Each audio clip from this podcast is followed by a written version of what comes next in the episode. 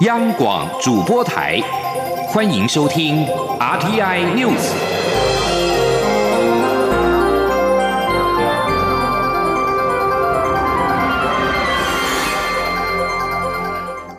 各位好，欢迎收听这节央广主播台提供给您的 RTI News，我是陈子华。民进党党主席补选在今天下午举行了政见发表会，有登记参选的前行政院秘书长卓荣泰对决台湾民意基金会董事长尤英龙，而双方在第一轮申论的时候就互指对方贴标签。卓荣泰不满尤英龙说他是当权派、保皇派，尤龙则是不满卓荣泰说他是用分裂的方式改变民进党，双方你来我往是火花四射。而在交叉提问阶段当中，尤云龙首先就问朱荣泰：若蔡英文总统想竞选连胜，要求他不办党内初选，他是否会照办？朱荣泰酸尤云龙只关心总统大选，要不要直接选总统？朱荣泰强调，党主席的权力来自于党员，他会依照民进党党章行事，党章没有这样的规定。记者欧阳梦平的报道。卢英龙在交叉提问时指出，蔡英文总统在担任民进党主席时，卓荣泰是党副秘书长，后来担任行政院秘书长，参与许多重大的决策。他很好奇，卓荣泰如果当选党主席，有提膝之恩的蔡总统，如果想竞选连任，要求他让现任优先。不办总统初选，他是否会唯命是从？卓荣泰表示，党主席的权力来自党员，必须遵从党中常会、中执会及党代表大会的意见执行。党章中没有一条说要保障现任优先。他会公开、公正、公平的办理党内各项公职人员的初选提名。他说，党章没有这样规定，党常会、中执会、全国党代表大会也不会做这样的规决定。我。的权利来自党员，党员希望我们怎么走，怎么选出一个最好的候选人，我们就这样来走。唯有这样来走，我们才能取得党内的共识，取得大选的胜利。卓荣泰并酸尤银龙不关心立委选举，不关心党务改革，心心念念的就是总统大选。如果这么在意，要不要直接选总统，不必选党主席？卓荣泰在提问时，则提出尤银龙数次参选花莲县长都没有赢过，是否心中没有赢的策略？尤银龙批评卓荣泰的提问幼稚，并表示自己曾经在两千年协助前总统陈水扁打赢总统大选，一九九七年选花莲县长时也获得五万五千多票，是民进党至今在花莲的最高得票纪录。他还要卓荣泰有本事去选选看，看能够得到多少票。卓荣泰则在下一阶段的交叉提问回击，表示他很肯定这个历史攻击，但是用两千年的经验拿来二零二零用，有一点遥远吧。中央广播电台记者欧阳梦平在台北采访报道。另外，在今天举行的一场世代对话谈改革的座谈会当中，多名的民进党的年轻新科议员对九合一败选提出了看法。甚至认为民进党应该要砍掉重练，而台湾市长郑文灿回应表示，改革就像是打棒球，不要寄望每次都全力打，一步到位。而陈其迈认为，民进党应该更快速回应民意。民进党主席候选人卓荣泰则是认为，党的改革要大破大立，社会面改革则是应该务求务实。记者欧阳梦平的报道。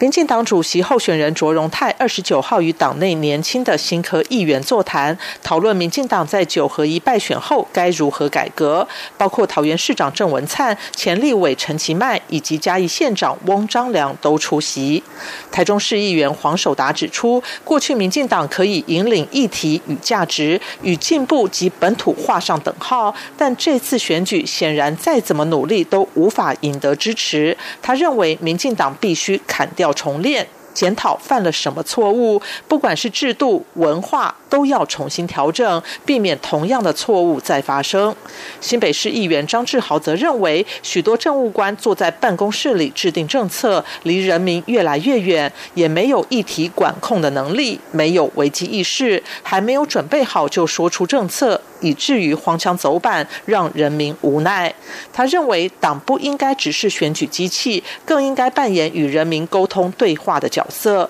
台北市议员吴佩义也呼吁，所谓高层可以把门打开，让基层感觉到他们与自己站在一起，也让党内的基层与干部有沟通的机会。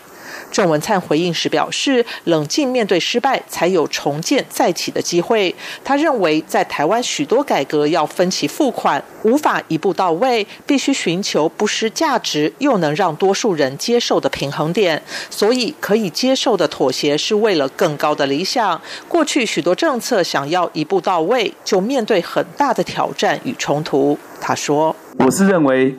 这个好的政策哦，这个就像打安打一样，好的政策没有办法每次都全垒打了，有时候要安打，有时候要，有时候是一垒安打，有时候二垒、三垒那是更好，但是一垒安打也是进步。那我想心态上要调整过来，才知道哪些政策会到位。”翁章良则指出，民进党在二零一六年胜选后，有人认为既然执政，就要坚持改革许多的价值及理想；也有人认为改革是好的，但应该要更务实，而不是横冲直撞的坚持改革。这类的争论一直存在。他认为政策必须事先评估，重点是不能影响人民的生存。如果难免影响，就必须有节奏与配套，要照顾中下阶层、中小企业以及中南部。卓荣泰也认为，民进党应该在务实中推动改革。他说：“我们就应该在轻重缓急中去选择一条大家认为改革正确，但是改革的角度、幅度跟方式能够为人民所接受的。”我一向主张，就是我们党的改造、改改革要大破大立，但是对社会面的改革，我们不要再引起大风大浪，我们能够在务实中改革，在平稳中进步。陈其迈则认为，媒体及整个世界的变化太迅速，民进党现在与社会对话的力量相对变得不够，速度也不够快。面对网络上议题延烧，政府发新闻稿或由发言人开记者会回应，已经是二零一六年以前的方式，于是造成民进党与社会的对话越来越远。当好的政策没有经过与社会对话的过程，寻求人民的支持，推出的政策就常常变成没有配套，或是。粗暴草率，这就是民进党政府这几年执政面临的困境。中央广播电台记者欧阳梦平在台北采访报道。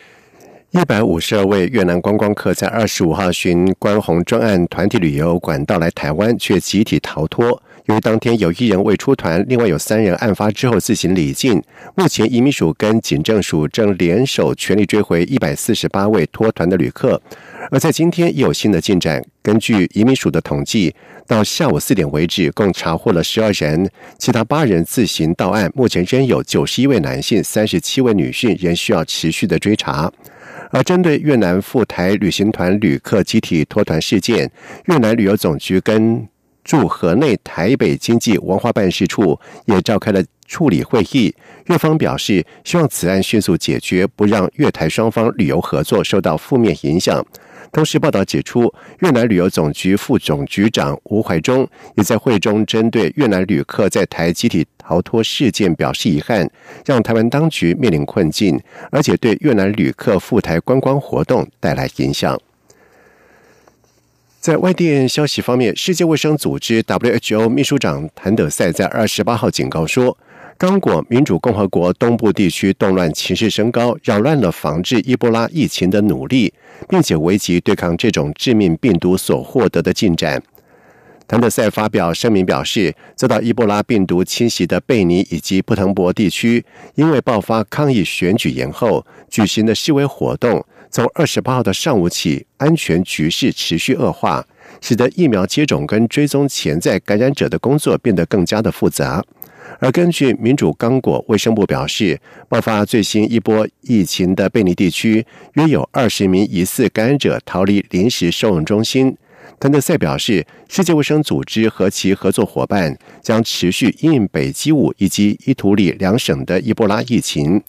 伊波拉传染力高，而且可能致死。民主刚果在八月宣布爆发疫情，到现在已经有三百五十七人死亡。以上这节整点新闻由陈子华编辑播报，这里是中央广播电台台湾之音。这里是中央广播电台台湾之音。